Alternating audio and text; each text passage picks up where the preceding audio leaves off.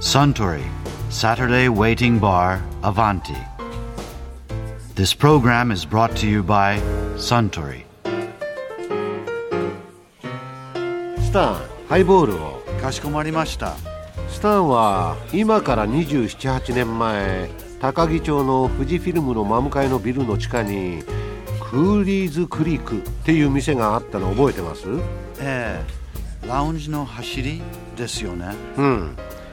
あの頃はアバンティに女の子を連れてくると知り合いにからかわれるんで大事な彼女とのデートはあの店まで足を伸ばしたものです。27、8年前の大事な彼女って、もしかして、エクスワイフじゃないですか？あいやいやいやその通り。別れた前のかみさんですよ。でそのクーリーズクリークなんですけど最近古川橋のすぐそばに復活しましてね懐かしくなって前のかみさんに久しぶりに電話して一緒に行っちゃいましたよ。どうでした？いや大人のカップルがたくさん来てましたよ。みんな昔のデートを思い出してたんじゃないですか？店じゃなくて、エクスワイフの方ですよ。ああ、ええ。お互いに年を取ったなって。ただそれだけですよ。そんなものですか？いやそんなものですよ。そもそもが相性が悪くて別れた相手ですからね、まあ、そこで盛り上がるようなら別れちゃいませんよ。あそうだ。相性といえば以前東北大学大学院の山本大輔教授がこんなお話をされていましたよね。結局遺伝子の変化っていうのは割にしょっちゅう起こるんだけど、ものすごく都合の悪い変化っていうのは残んないんですよね。例えばですね1個ポッて変わって、いつも寝てたとしますよねみんなが動いてる時に、そしたらそもそも「ああの人素敵ね」とか言って寄ってきてくれる人もいなくなっちゃうわけです 出会うこともないわけだから。ずっと寝てますからね。ずっと寝てるから。だから遺伝子が削維持されないってこと？えーそうそうですよ。いやでもねこれが進化の原理なんですよ。実を言うと進化の原理って全部それで何人何匹子供を作ったかだけで決まっちゃうわけですよね。何が残るかっていうのは。そうか。例えば女性がねチャラチャラした男が好きだと、そういうトレンドが生じたとしますよね、そしたらチャラチャラしてるやつはバンバン子供を作ると、それで引っ込んでるやつは1人か0だと、いうふうになったとします、そうするとねそれが良かろうと悪かろうと、次の世代ではチャラチャラした遺伝子を受け継いだやつが10人、ひっそりしてる遺伝子を受け継いだやつは1か0です。よそうですよね。チャラチャラしたやつがモテまくって子供作りまくったらそうなってきますよね。そう。でそれを繰り返していったらもうほとんどがチャラチャラしたやつになると、その末裔が我々であるっていうそれが進化の原理なんですよね。はいはいわかりやすいけど。だから生物学の価値観は何かって言ったらそれだけですから。ってことはもう思いっきりチャラチャラしたやつの血をガンガン受け継いですごいチャラチャラしてるわけです僕たちそうです。もうもう軽薄の極みですからね ところがですねそのモテるモテないの話で言えば生物学のまあ一つのね歴史は繰り返すで繰り返されてることはメスの好みっていうのはコロッと変わるんですよ。突然。だからねチャラチャラ行き過ぎちゃったら今度戻れないんですよね。うん。はいそうですよね。それで突然だからそれまで割を食ってたやつがひっそり暮らしてたやつがまだ残ってれば突然そいつが今度はねモテるようになったりするんですよね昔チャラチャラ今ひっそりで暮らしてるっていう生物がいっぱいいると。でそれが結局だから生物の多様性っていうのを作ってきたんだと。これでもあの種の保存とかそういうちょっと話はそれちゃうけど、ええあのチャラチャラしたやつがモテてる時に、え突然チャラチャラしたやつよりもなんかこう質実剛健でオタクっぽいうちにこもってるのがいいじゃんっていうことでこう、うん、なんていうか再調整を図るのはメスの好みなんですね。基本的にはだからメスが世の中を作ってきたっていうのが生物学の考えですよ。メスに主導権があるんだ。そうですよ。オスにあると思っていたら。いやとんでもない話ですね。それは一時のことですよ。たとえそうだったとしてもそうか。いやだって例えばですけど猿山のほらハーレム作ってるようなやつ見ると、ええ。あの強い遺伝子を持ったやつがメスをガーッと従えてでもそれそれもね結局ねメスが評価しなかったらボスになれないんですよ。そうだ。だからねいくらいい格好していても結局は選ぶ側っていうのは大体の場合はメスなんですよね。逆ってありえないんですか？いやだからありえないことはないけどもその強さがバランスがですね生物のグループごとにいろいろ違うんですよ。でも圧倒的にメスが選んでるんですよ。だから逆に言うとね人間はさほどねどっちが綺麗だって言えばね女性の方が綺麗なんだけど他の生物見るとオスがきらびやかなのが多いわけですよ。クジャクを筆頭に、うん、そうそうそう、う。んうん、それはそういうふうな選択するのはメスであると要するにいろいろ変化が大きい性の反対側が選んでるっていうことなんですよね。で人間の場合は実は割にオスもメスもあの オスもメスもじゃないね。男も女も。男も女もね。いや男と女は一応違うように見えるわけで、うん、ということはやっぱりそういう異性を選ぶっていう要素がちゃんとあるっていうことなんですよ、うん、そのクジャクほど強くはないけどもあるっていうことで、うん。でもね他の生物と比べたら人間の性差って割に小さいんですよ、あそうですね、うん、だからそれは割に均衡の取れた両方がまあ選んでるというかね選び選ばれということを反映してそれほど大きな差がないんだと思うんですね。むしろだって合コンとかで男が選んだりするじゃないですか。あの子可愛いから俺あそこ行くよとかって言ってそれね。ここ行くよとかだから女の方も選んでるわけですよ明らかに。で基準が違うんですねちょっと話がそれてるんですけどむちゃむちゃ興味ありますよ。あの要するに男はねあ可愛いじゃんって今ねおっしゃったけど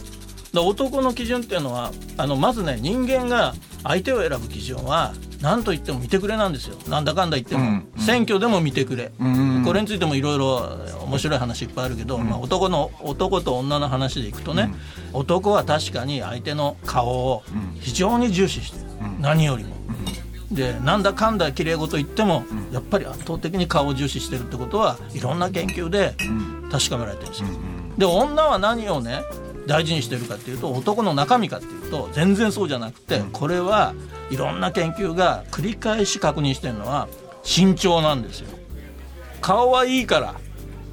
だから男の顔があんまり綺麗にならないのは顔で選ばれてないから。要するに背の高い男がいいん本当、ええ、それでただし高ければ高いほどいいかって言ったらそのままだからそういうやつが選択されていったら東京タワーみたいなやつがてか日本人中阿部寛になっちゃいますよねもう本当にきっと。ところが、うん、実はね選び方っていうのはやっぱ高いのがいいんだけどあの背の低い女性はぐんと高い男を好む。で大柄な女性は自分よりちょび高の男を選ぶというんですよ要するに高い自分より高いのを選ぶんだけどその自分の身長と比較してそれ考えてるわけじゃないですよ。自動的にそうなるんでそれは本能だっていうことなんだけどそういうふうにして進化してきた。えー、でも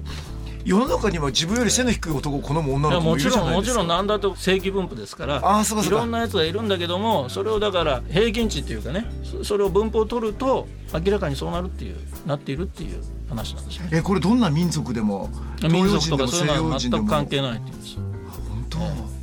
で昔はね男が女性をねに対する好みで何が重要かっていう時にその体型ですね、うんうん、腰が。ボンキュッボン、みたいな。それそれそれだってでそれは民族関係ないっていうことを言われて、うん、本能だと言われてたんですけども割に最近の研究でなかなか最近ねその研究に使える人間のグループいないんですけどどっかのね、うん、南米南米の火山の噴火口の中に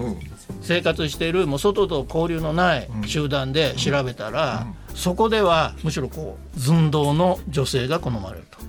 いうことが分かったんでだからそれは文化的に今のね大半の世界は近代文明に属されてボインボイン型のがいいということになったんであるというふうに言われてます、それは本質じゃないってことなんですね。そうですね、ところが男は顔で選んで女は身長で選ぶというのは人種とか文化には関係ない。だから女は男を選ぶのが身長ってなんとか想像つかなくはないんですよ。だってこう、たくましいとかでかいのを作った方がこう生存競争生きていけるみたいな昔の本能があったんじゃないかと思うんですが、ええ、男は顔で選んでるのはなぜなんでしょうね？はっきり言って実験できませんからこういうことはね。ただ今言われてることは綺麗って何かと。要するに綺麗だ綺麗だ綺麗だとかなんとかって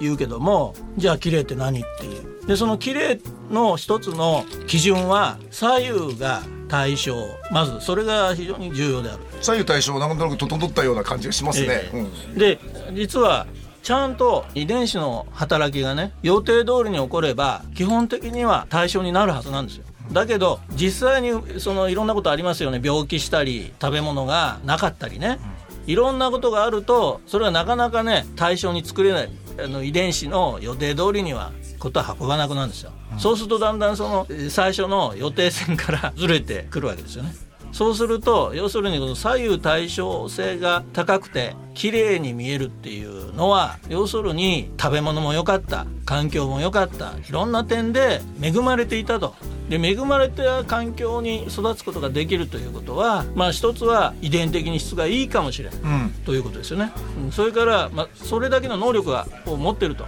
いうそういう基準になるなったと少なくとも。今はどうか知りませんよ。今我々が行動していることは我々が無意識にやってることっていうのは、まあ、4万年前とかせいぜいね。その頃の基準で体動いてますからまだ。まだね人間は、うん、要するに本能ですから、うん、本能っていうのはそういう何万年っていう単位でしか変わらないんですよ。ゆっくりですから、うん、だから世の中がどうであれ我々が自然にやっちゃうことっていうのは4万年前の呼び声で やってるわけですから、えって自分たちのね今の価値観と合わなくても実際には少なくとも昔に戻ればそれが足し算引き算すればいい方向にプラスになってたということですね。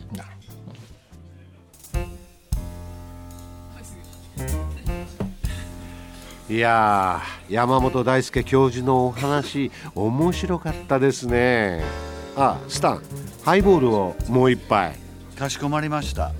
ところでアバンティの常連客たちの会話にもっと聞き耳を立ててみたいとおっしゃる方は毎週土曜日の夕方お近くの FM 局で放送のサントリーサタデーウェイティングバーをお尋ねください東京一の日常会話が盗み聞きできますよ Suntory Saturday Waiting Bar Avanti This program was brought to you by Suntory